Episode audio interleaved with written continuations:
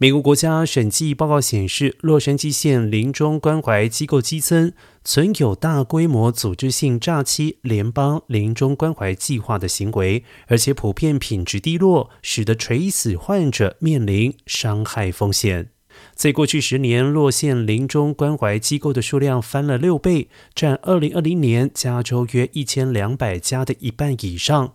然而，快速扩张也引发对加州最弱势居民的广泛诈欺、疏忽以及虐待。